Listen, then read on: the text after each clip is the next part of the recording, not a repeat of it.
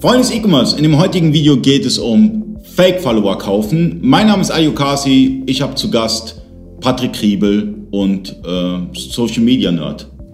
Ich freue mich, dass ich hier sein darf. So, also ähm, lohnt es sich für mich, Fake-Follower zu kaufen? Fake-Likes, Fake irgendwas, alles gefakte. Alles gefakte.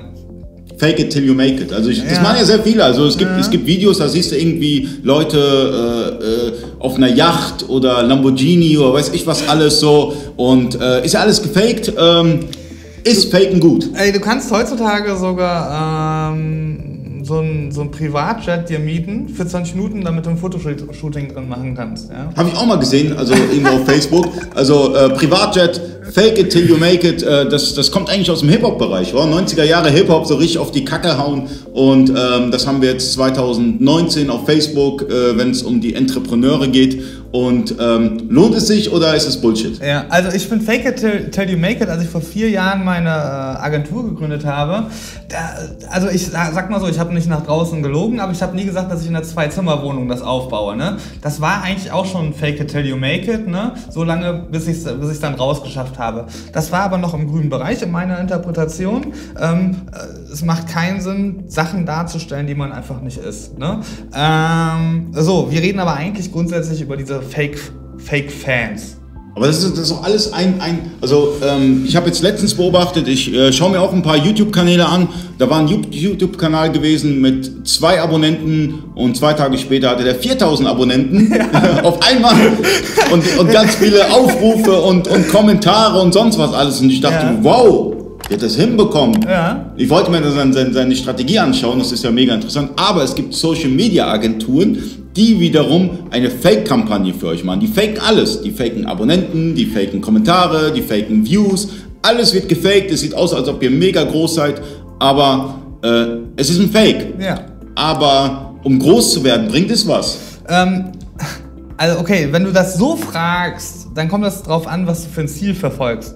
In der Hip-Hop-Branche ist das total gängig, ja. Da gibt es irgend so Pimmels, sorry, irgend so irgend so einen 0815-Rapper und der hat ein krasses Management dahinter und ist äh, Shopify, also YouTube-Trends und äh, Shopify, Spotify boostet der auch durch. Ähm, das sind auch Agenturen, die das äh, machen. Und es gibt viele Hip-Hopper, wo man das ganz genau nachweisen kann. Ne? Und das machen auch die Großen. Und das macht schon Sinn in diesen Fällen, weil die werden einfach hochgeboostet. Ich finde das nicht geil. Ne? In diesem Fallbeispiel weiß ich aber, dass das hundertprozentig funktioniert.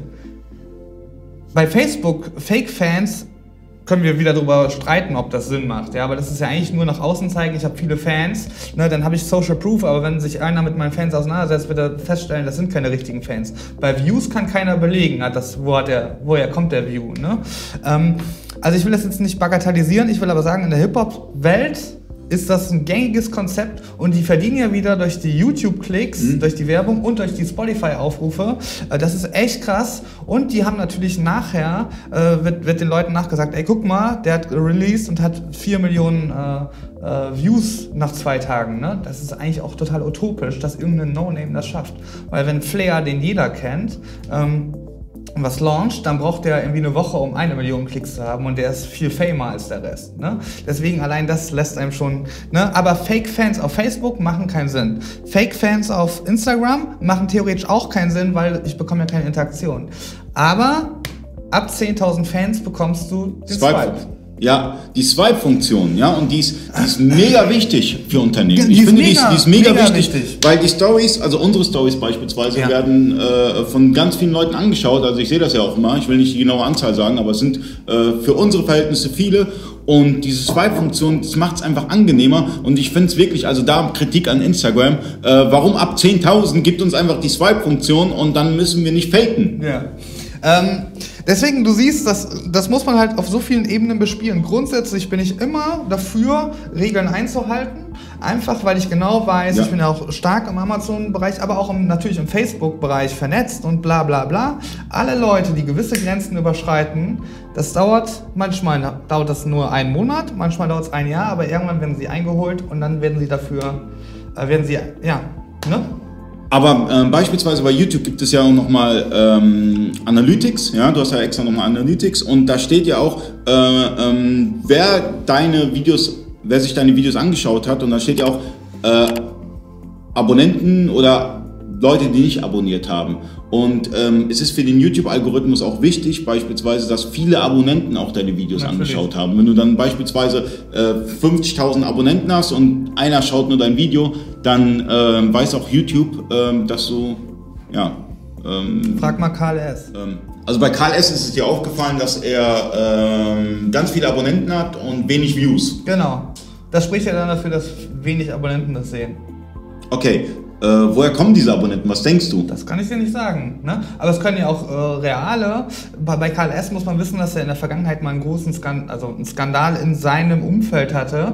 Vielleicht haben die Leute irgendwann äh, keinen Bock mehr drauf gehabt, sich das anzuschauen. Weil ursprünglich vor drei, vier Jahren war das ein ganz, ganz großer, wahrscheinlich der größte Fitness-YouTuber. Und mittlerweile hat er zwar noch viele Follower, aber die Leute interagieren nicht mehr. Okay, also kommt es häufiger vor, dass du, dass du beispielsweise Follower aufgebaut hast mit der Zeit und irgendwann mal äh, uninteressant wirst für die Abonnenten, aber die einfach zu faul sind, äh, deabonnieren zu Ja. klicken. ja.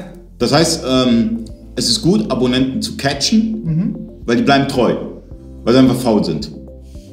Naja, es ist aber wahrscheinlich auch nicht gut, wenn du viele Abonnenten hast und wenig Views, also das Verhältnis, dann wird äh, YouTube zu dir auch, also wird YouTube, äh, der Algorithmus ist ja mal von Menschen für Menschen gemacht, dann wird äh, YouTube sich denken, okay, was stimmt denn da nicht? Und die werden dich wahrscheinlich auch immer mehr reduzieren. Ne? Also ich glaube, dass das schon immer im Verhältnis sein muss.